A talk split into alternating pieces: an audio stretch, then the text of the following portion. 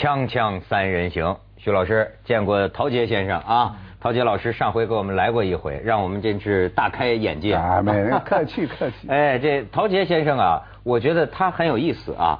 他在英国生活好多好多年，对吧？所以今天呢，用着您了。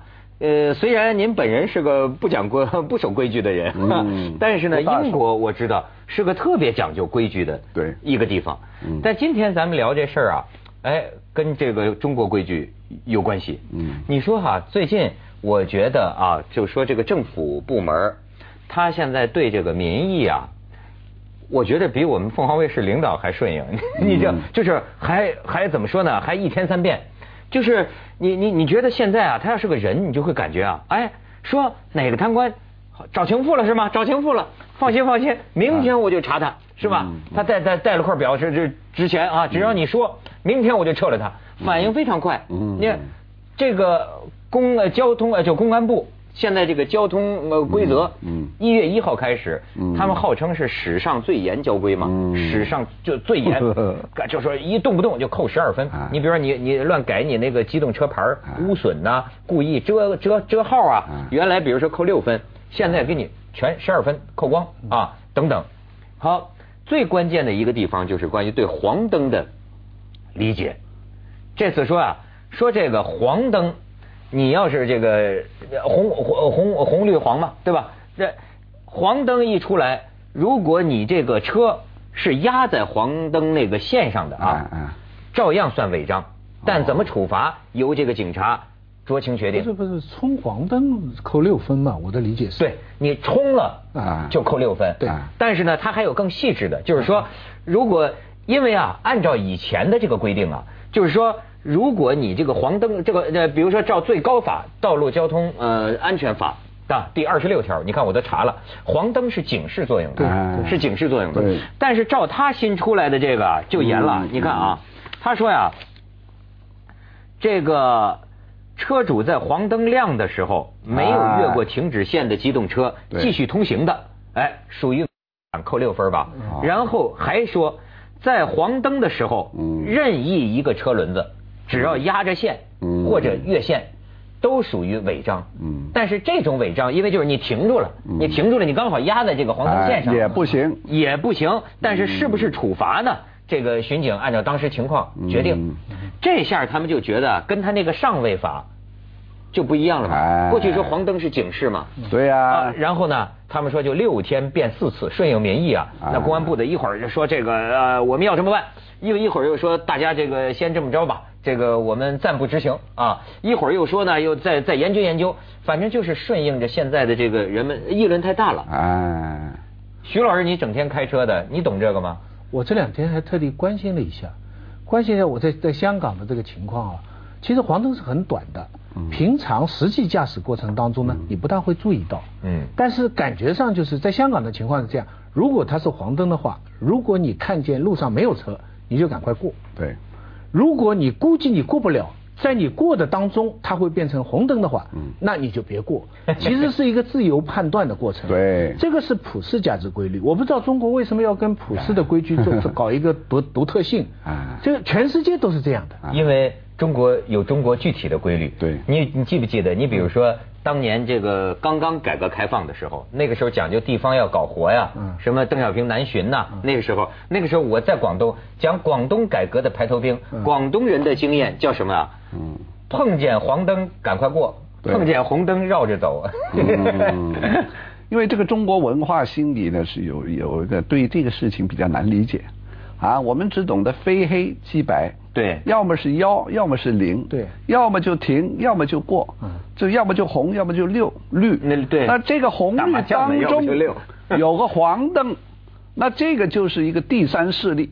啊，嗯。那么这个当中这个怎么对付这个第三势力？万一很多呃很多人就就就就遇到问题，比方讲红灯跟绿灯，绿灯跟红灯，黄灯是个过渡期。啊，嗯。怎么怎么理解这个过渡期呢？啊，像社会主义初级阶段，这就是个过渡期，是个漫长的黄灯期。这个啊过渡期，那到底这个轮能够它在哪条线上？啊，哪哪哪一方哪一方面能冲，哪一方面能停呢？啊，你不要说司机，高级知识分子都弄糊涂。所以这个中国文化心理非黑即白，所以对这个英国人发明这个东西是英国人发明。呃，不是，我还听说啊，是是英国还是美国？是个外籍华人。哦，还有外籍华人。上个世纪啊，他啊对，姓汤的一个叫外籍华人发明在外国发明发明黄灯这个人很聪明的，你知道吗？因为这个红黄灯跟单一的黄灯又不一样。你看见红黄灯的时候，就是说你可以起步了。啊，红黄啊一起亮，你可以起步了。但是看见单一的呃黄灯，就是说你应该刹车了。啊，但是问题又不完全是这样。就像许教授刚才说，黄灯单一黄灯亮多久？你看，哎，这玩意儿有意思了。所所以曹老师，你看你的解读就是说，呃，黄灯啊是这个初级阶段，是是过渡阶段啊。但是现在呢？这个交通部门就讲了，说黄灯本来是干什么用的？啊，对啊。黄灯的作用啊，我看他的现在说是肃静四方啊，就是你怎么理解？你怎么理解？对啊。他说是黄灯的 是四个路口全不走啊，让让这个呃下面要走哪条道的人呢有一个观察期，就是哎都大家都别走，看一下，然后再啊这个纵道走，横道走啊，他又是这么理解的。对呀。联想的思路倒蛮有意思的，他刚才讲这个非黑即白，我们以前是要么革命，要么反革命，哎，很多人就想在当中走走第三条路线，三十年代叫第三种人，后来他们发现不可以，你要么革命，对，什么不革命啊，什么的都是反革命，对了，这个现在就是这就惨了，所以所以最好的革命是文革当中，那个时候什么？他们主张说，谁让红灯不让走啊？嗯，红色是革命的颜色，对，怎么对呀？怎么可以红灯不让走？交通大乱，对对对，我记得我记得，我记得有哎，这个当年毛主席有早有明训呐，嗯，就是说哎，他这种就是说没有中间派。没有七枪，你要不左，要不右，要不你是中间偏左，要不你是中间偏右。所以一个黄灯给我们带来了很大的问题。他现在等于又把黄灯变成红灯。对了，对不对？你现在中国网友的思维啊，还是这样，就是他他他们现在对公安部的这个这个规定就在说什么？我觉得也挺逗的，说你要照这样，对吧？你这个黄灯不就跟红灯一样吗？那么为什么还要要黄灯呢？你干脆就取消黄灯，只有一个红灯和绿灯。可是如果是这样的话呢，连绿灯也不用要，一个灯不走，绿灯人就走。哎呦，节约能源呐！对呀，中国搞革命吧，就是一个红灯吧，对不对？对呀，所以叫做什么文化呃心理呢？这就文化心理。你刚才说这个中间偏左，中间偏右，在文革的时候，中间偏右固然是右派。对。中间偏左也是右派，对啊，因为你为什么中间呢？啊，既然你左，为什么中间？为什么可我为什么往中间挪啊？嗯，所以这个非红即绿，这个是一个我们民族啊这一个思维心理。是是是。还有这罚不罚啊？你那还得看你扒谁，对不对？所以这个就复杂了。是李刚呢？哎，这复杂了。所以说这个在当地，所以我们中国我们中央有一个很英明的，就是治理广东人。要找外省人来，为什么？大家是乡里，都是一条村的一个城市，哎，大家邻居，哎，说走走走走，啊，要一看是外地的、外省的，语言不通，往死里罚，有讲究。所以呢，这个红黄绿灯这个要罚起来是怎么执法？这个是当中有很多。讲这个有意思，当然就说咱们要这么说呀，扯的就就就就就就有点不着四六。但是呢。你要知道这个，我我认为他这个公安部的本意啊，从一月一号厉行新政、厉行新规，甚至包括你知道上海那出租车司机，上海人多小心呐，对呀，把他那一页纸啊打印了，贴在那儿，因为那里边扣分的太多了，比如说啊，扎安全带，中国人普遍不扎安全带，现在这个新规里就就就是罚。其实他是良好的愿望，对，就是说我能不能彻底的解决了这问题，不让你们香港人老说中国人不守规矩。他想彻底的对把这问题给解决，通过什么呢？是好的，狠罚硬罚。但是这一下，哎，所以这我就想起啊，这个成都诸葛亮这个武侯祠那个地方有一句很有名的对联哎，好像毛主席也引用过，叫什么呢？能攻心则反侧自消，从古之兵非告非好战，就是说你要你要明白人的心思，那那你就自然能消灭反对派，为没就不用打仗，对吧？这这这不主要不是这一句，下一句就是不审事啊，即宽严节物，后来治蜀要深思，就是说你要不能审时度势，对，那么你就会出现一种什么呢？宽了也不是，哎，严了 对了也不是，宽严都有失误。对，所以说后来治理这个蜀四川这个地方的人，你要深思这个宽严。哎，我记得徐老师好像有个博客，还就讲这个中国人的叫宽法、严法。中国人是严法宽刑。嗯啊，严法宽刑，意思就是说我法定的很严，对，但是我执行的时候呢，我可以酌情处理。这个题目定的好，咱们先去一下广告，可以讲一讲。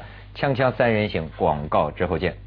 我觉得这个就是说，政府很多部门这本意，真的是想依法治国，但甚至是严于执法。不不不，但但是它缺乏程序。这么大的一个法令的变化，你之前要有一套咨询的程序。你之前你要全国的交通部门，你这个汽车呃老老百姓各几个，就人大政协要做很多的咨询，对，有过几个月一年的咨询以后才推出。你现在一推出以后再改，这是第二个错，叫朝令夕改，这个非常大的损伤。所以就像我们香港就比较有个咨询期，第二有一个执行以后有个缓冲期，有个适应期，循序渐进，对不对？像我们香港也是，你普选不能够一步登天，一步到位。是是是。饭要一口一口的吃，所以你马上硬性规定一月一号，那当然乱套。但是但是原则上呢，他那个严法宽刑是有好处。我以前我以前讲过，就是说，因为你的法一严，执行的程度那个调节度啊，就给大家。你说是那个有个飞行员的故事。我都忘了，反正我觉得哈，只要你是严法宽刑的，执行者就有很大的寻租空间。严法有好处啊，严法宽刑呢也是个中国文化问题。为什么严法呢？因为法家商鞅啊，那个时候一家犯罪九家连坐。我们中国的法律一直下来是帝皇统治，是法家。为什么宽刑呢？儒家。一执行的时候啊，我们在讲讲人情，对不对？啊，伦理人情情啊，算算算，朋友也是五伦之一。所以这个严严严法，然后呢就宽宽刑，好像人这个，哎，又是严法又是人。这是我们中国文化法家跟儒家的平衡。所以那时候毛主席啊有一个文章，就针对这个宽刑，叫反对自由主义。嗯，因为是熟人、同乡、同学。亲爱者啊，明知不对，少说为佳啊，就是把这个宽刑这个想把它根治好。你学的挺好。哎，反对自由主义 有十一种，对不对？真是。头一种就是针对你这个儒家伦理，对啊，先行哦，怎么了啊？你这这你要斗争他啊，他不对。因为你是同学、同乡、亲爱者什么啊，这个那个啊，就放一马了。嗯嗯。所以呢，这个主席对于这个严法宽刑啊，早就看出这个毛病。而且，但但是在经济发展的情况后来，情况就变化了。因为你真的严法严刑的话，执行者没好处。对。你说各种各样的。对啦，各种各样好处。我真的要这样罚，照了条令就是这样的罚了，这这没好处，罚的钱钱僵化了。但是你僵化了没有？按说这个严法宽刑哈，好像这应该是一个大家都很轻松闲散的社会。可是其实不是，我觉得在今天这个时候啊，弄得人人自危，没有安全感。因为什么呢？就我老说啊，有一个这个有一次有一个嘉宾嘛，呃，一个经济学家来来来来做节目，一肚子气，就说被警察给查了，他就是扎安全带的问题。然后他就他跟你们这种文人一样，一通感慨，其实就是给警察给罚了，你知道吗？他说。那小警察说：“你你你不扎安全带。”他他说：“你看那这一排红灯线的一排，谁扎安全带了？”小警察说：“我不管，我今天就逮一个，我我就逮你，知道吧？”他就由此发挥啊。他说：“实际上啊，很可怕。你比如你现在你看出当官的害怕了吗？因为什么呢？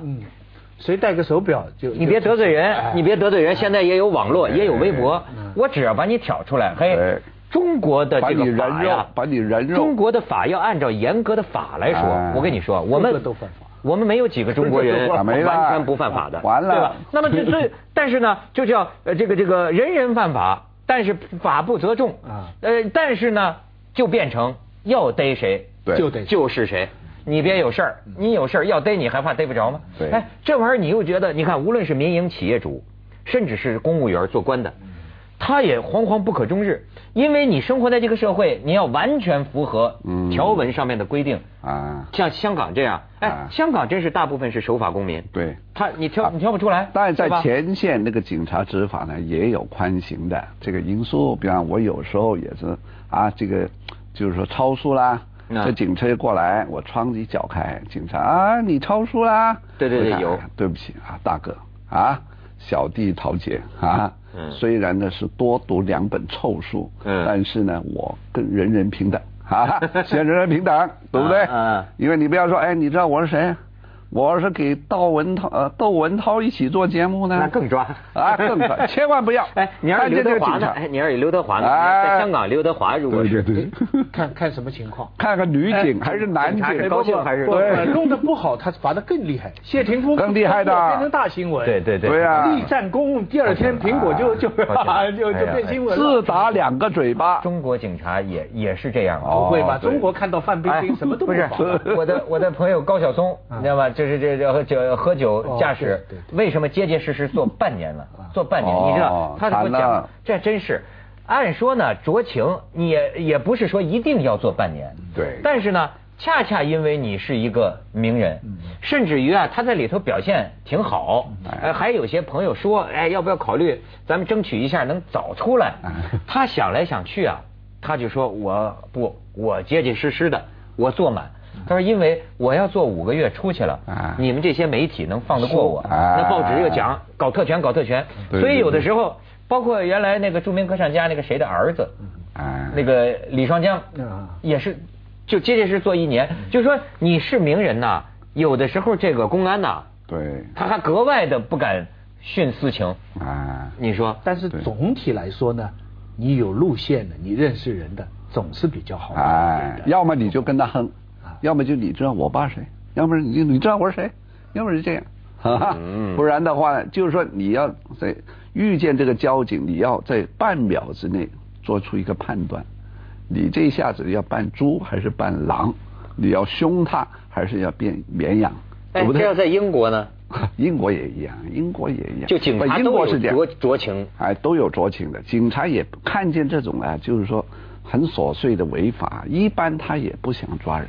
我在英国十几年，常常遇到你要跟英国人说的地道的英文啊，你不要跟他横啊，Sir，啊，I'm terribly sorry，my apologies。那这样的话多半都行啊，那他他也会很有礼貌啊，他也会 Sir，你刚才有没有留意到你开多少啊？那个时候对不起，我是一个啊作家。我一面开车呢，一面想到我写这个小说的情节。这个理由不太好吧？啊，一面开车一面讲小说。对对，你可以这样说，对，可以这样说。那看看你这个态度的问题，一般你的态度恭敬，比较诚恳呢，一般都走走走。要是你的超速一点点，嗯，酌情权，这不是说。听说最好玩的是吴天明在加州，对，警察把他叫下来，说你刚才开了多少啊？他说：“他说我开了这个八十几，他说这里只能开七十五，你知道吗？他指着上面那排，这不是一百零一吗？啊，人家一零一路啊，一零幺路，叫一百零幺零幺公路。对对对，锵锵三人行，广告之后见。你看我们罗列最近一些新闻标题，唰下刹那之间，这一开年呢，考驾照变成了个非常难办的事儿。